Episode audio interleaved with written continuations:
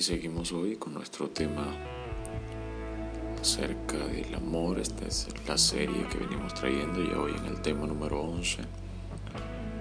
El amor todo lo sufre.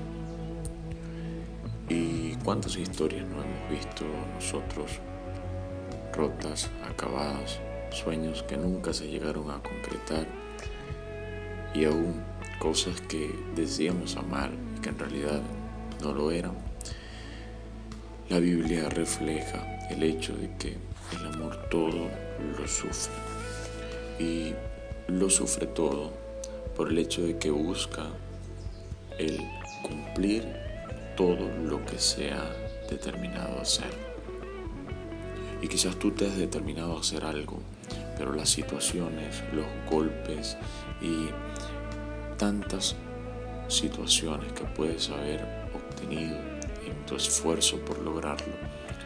Eh, quizás han menguado en ti el hecho de poder cumplirlo. Déjame decirte que aún puedes esforzarte un poquito más. Los sueños están allí para lograrlos y si le ponemos amor, podemos alcanzarlo. El amor es esa barrera, es esa pared que impide el que nosotros podamos lastimarnos sentirnos heridos de los demás. El amor es esa calma y esa paz en el corazón a pesar de que se haga injusticias a nuestra persona. El apóstol Pablo lo vivió, dice la Biblia, de que en un momento él se abstuvo de tantas cosas solamente por el hecho de que los demás recibieran un bien, solamente por el hecho de que nadie dijese algo en contra, sino que recibieran lo que él estaba plasmando. Por causa de esto, nosotros encontramos el hecho de que cuando nos retraemos de hacer cosas, cuando nos retraemos de decir cosas, cuando amamos, simplemente por el hecho de no dañar a otros, simplemente por el hecho de no lastimar a las personas a las cuales amamos.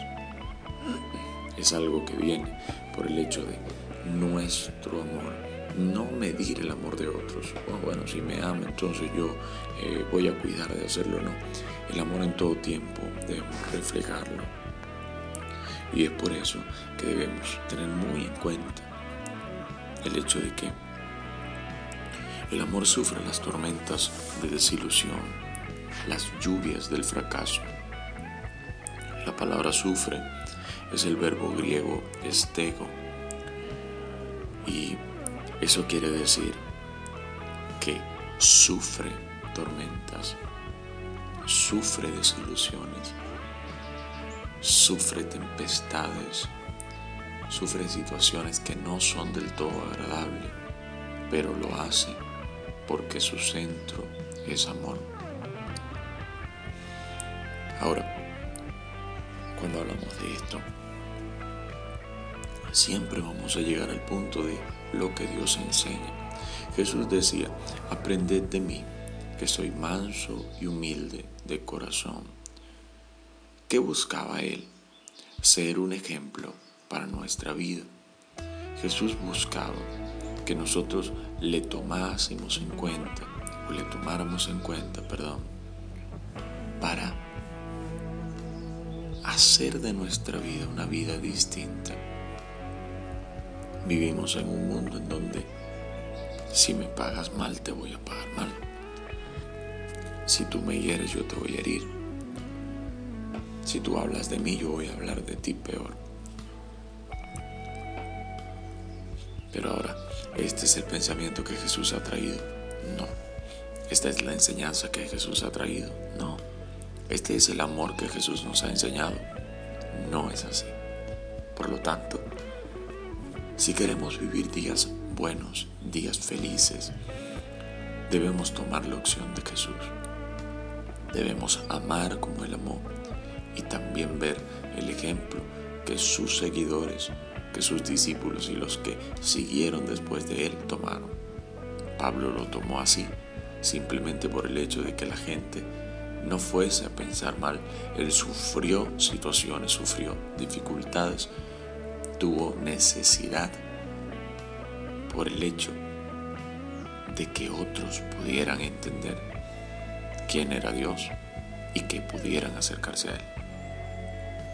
Si has sufrido mucho, si has pasado por situaciones muy fuertes, te voy a decir algo. Que tu amor sea más fuerte que todas las cosas. Que tu amor sobrepase las barreras de la desilusión. Que tu amor sobrepase las situaciones de vida que llevamos. Confiamos en Dios y creemos que el amor todo lo sufre. No que vive la vida para sufrir. No, el amor impide de que ese sufrimiento se convierta en una raíz en tu corazón y solamente te va a hacer vivir, solamente te va a hacer estar feliz y confiar. Además, en vez de pensar en el mal, nos impulsa a hacer una cosa, orar por ellos. Cuando Jesús eh, estaba en la cruz, Él oraba por los demás y que decía, Padre, perdónalos, porque no saben lo que hacen. Aunque estaba sufriendo, dentro de Él existía un deseo profundo de que el Padre les perdonara a pesar de que lo estaban haciendo sufrir. Cuando te hagan sufrir, cuando te estén haciendo sufrir o cuando estés pasando alguna situación, ora y pide al Padre misericordia por ellos y que Dios pueda orar en su vida. Dios te bendiga.